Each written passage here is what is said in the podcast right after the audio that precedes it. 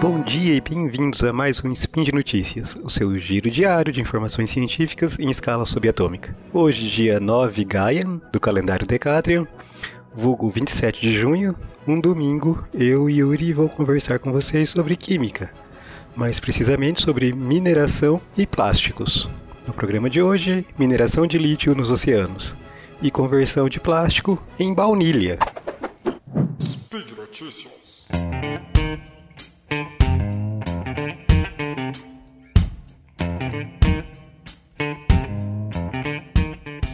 Então, o primeiro artigo que eu trago aqui para conversar com vocês né, é sobre um tema bastante recorrente em minhas participações aqui no SPIN. É, bom, eu falo muito sobre o desenvolvimento de baterias, né, já abordei diferentes pesquisas que visam dar mais autonomia para os nossos é, dispositivos eletrônicos, cada, desses dispositivos cada vez mais presentes em nossa vida, né? Hoje eu volto a esse tema, mas não para falar de um novo eletrodo, uma nova forma de produzir baterias, algo que dê um ganho de eficiência, Nada disso. Eu vou falar da obtenção de um dos principais insumos empregados na fabricação dessas baterias, o lítio. O lítio é um metal que é obtido por mineração de reservas, né, principalmente lagos de sal. É, essas reservas são limitadas e, logo, esse é um, é um recurso restrito. É, não vou entrar nos métodos usados para extração, eu vou falar de uma nova fonte, né, um, uma nova, um novo local para ser minerado esse lítio. Né? Uh, essa mina que pode vir a ser explorada seria justamente os oceanos. E assim, produ essa produção de lítio ficaria mais. Uh, o lítio fica, se tornaria mais abundante. Uh, o lítio está presente nas águas do oceano, mas em uma concentração muito baixa, né? Uh, aproximadamente 0,2 ppm. ppm são partes por milhão, seria mais ou menos, seria mais ou menos não, seria aproximadamente é, 200 gramas em uma tonelada.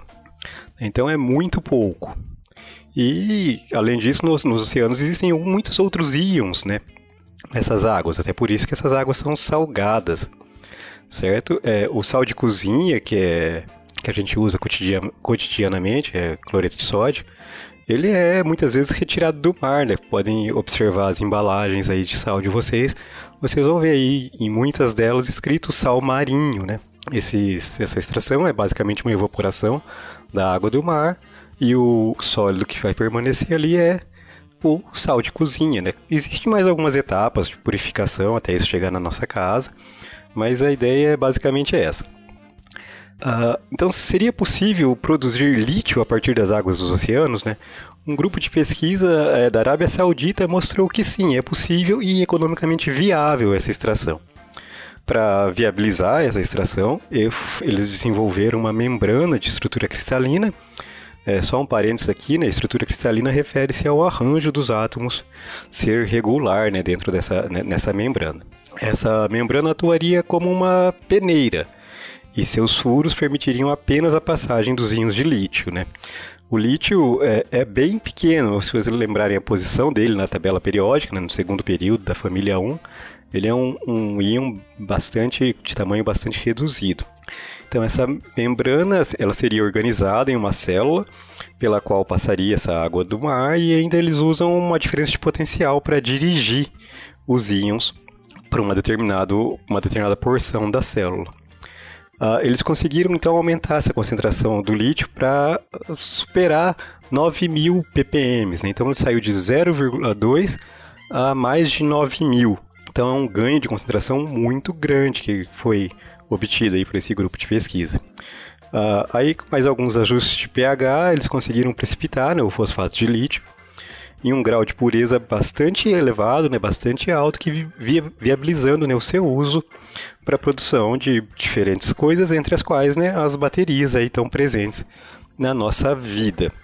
É, o custo operacional é, é, baixo, claro que o que eles fizeram ainda está tudo em, em escala de laboratório, e existem métodos para fazer esse scale up, scale up né, para aumentar essa escala de produção, é, entretanto, eventualmente, alguns problemas podem surgir nesse processo, né? Ao você aumentar essa escala, problemas que não existiam na escala do laboratório passam a ser visualizados, passam a ser encontrados e algumas dificuldades podem ser é, descobertas e novos trabalhos terão que ser feitos para viabilizar isso em uma escala maior. Mas, considerando o volume das águas do oceano, essa seria uma fonte bastante valiosa para esse metal que a gente tanto usa, né, tão essencial no nosso modo de vida atual. É, acho que ninguém que mais consegue imaginar a vida sem baterias de, é, no, nos nossos é, dispositivos eletrônicos e as baterias que a gente usa são basicamente de íons de lítio, justamente pela grande densidade de carga que essas baterias conseguem comportar. E isso vem também desse tamanho, né? essa grande densidade de carga vem, se deve também a esse tamanho reduzido dos átomos de lítio. Aí na segunda notícia, né, aqui, né, a gente iniciou falando dos oceanos como uma fonte de lixo, e a gente tem um outro grande problema que a gente enfrenta hoje, né, além das nossas baterias que acabam muito rápido, que é a poluição por plásticos, né? Isso também já foi tema das minhas conversas com vocês, minhas e de outros outros participantes aqui do SPIN. É, os plásticos, eles são, sem dúvida, um dos maiores problemas ambientais que o mundo enfrenta hoje. Então, né, um material amplamente usado e descartado rapidamente é o PET, né? Nossas garrafas descartáveis de bebidas presentes aí também no nosso cotidiano. E o que a gente pode fazer com todo esse lixo gerado? Uh, já se conhecem técnicas para reciclar diversos plásticos, né? Inclusive o PET, já ele já é reciclado, já, é, já existem plantas operacionais de reciclagem de, de PET. Mas um grupo de pesquisa do Reino Unido conseguiu uma nova forma de reaproveitar esse polímero foi desenvolvida uma, uma Escherichia coli, né, uma, uma bactéria, uma E. coli, foi modificada essa bactéria, e essa para que ela pudesse metabolizar o plástico, produzindo uma molécula com um valor agregado. Né? Vamos ser bastante simplista aqui no que eu vou falar agora, mas o que eles fizeram é que modificaram essa bactéria e de forma que essa bactéria pode é, comer o plástico, né, comer o PET e excretar vanilina. Vanilina, para quem não está ligando o nome à pessoa, é a essência de baunilha, né? Quando você come um bolo gostoso, um sorvete de baunilha, a molécula responsável pelo cheiro característico da baunilha é a vanilina. A vanilina é um produto natural, ela é extraída de uma planta, mas mesmo hoje, grande parte da van vanilina que a gente consome aí nos Uh, nossa alimentação e também é usado empregado pela indústria de cosmético, ela já vem de síntese, né? já é um produto de síntese por ser, é, pela síntese, ser uma forma mais simples e barata para a produção desse, desse insumo em quantidade é, industrial. É, uma vez que o cheiro né, característico da, da baunilha ele se deve quase que exclusivamente a essa única molécula, é, apenas pessoas com olfato muito refinado e com muito treino conseguem distinguir a essência de baunilha natural da sintética. Lembro aqui que a molécula é a mesma, não há qualquer diferença, né? O que permite algumas pessoas identificarem a origem natural é a presença de outras moléculas em concentrações muito baixas no, no extrato natural, enquanto a sintética ela é vanilina pura, né? Um grau de pureza maior não teria essas outras moléculas que algumas pessoas conseguem detectar a presença. Bom, esse processo de, vamos chamar de fermentação, né, dessa, do plástico pela, pela E. coli, ele se dá a 37 graus, que é uma temperatura usual para processos de fermentação, né, produção de álcool, produção de cerveja, se dá nessa temperatura. E então essa seria mais um, uma, um destino viável para todo esse plástico que a gente gera. É, mais uma vez, a gente tem que pensar que aqui a gente ainda está falando em escala de laboratório e, e demanda um grande, é, muita pesquisa, muito investimento para aumentar, para se poder aumentar essa escala e tornar esse processo é, economicamente viável. É, então, meus amigos, aqui nos dois trabalhos que selecionei para conversar com vocês hoje, vimos, vemos grandes avanços que podem amanhã ser realidade em nossas vidas, né?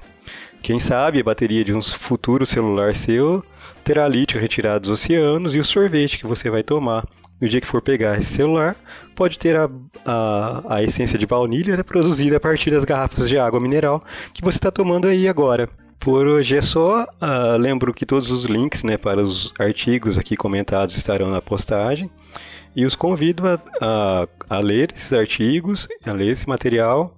E aproveito para deixar lá um comentário na postagem, um, uma sugestão de tema, qualquer coisa pra gente lá. Eu lembro ainda que o podcast só é possível acontecer por causa de seu apoio no patronato do SciCast, e se ainda não é um patrono do SciCast, considere essa possibilidade. Um forte abraço e até amanhã.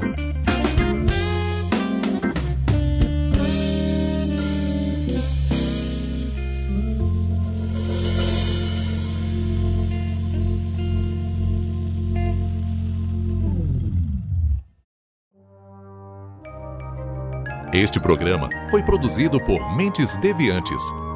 deviante.com.br